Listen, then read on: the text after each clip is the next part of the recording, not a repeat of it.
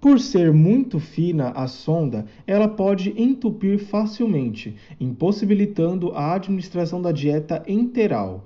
Para evitar esse tipo de problema, o cuidador deve injetar com uma seringa de 20 ml de água filtrada ou fervida, já em temperatura ambiente, na sonda, antes e após a administração da dieta ou de medicamento, realizando a lavagem da sonda. Comunicar sempre à equipe de enfermagem para que possam avaliar a sonda.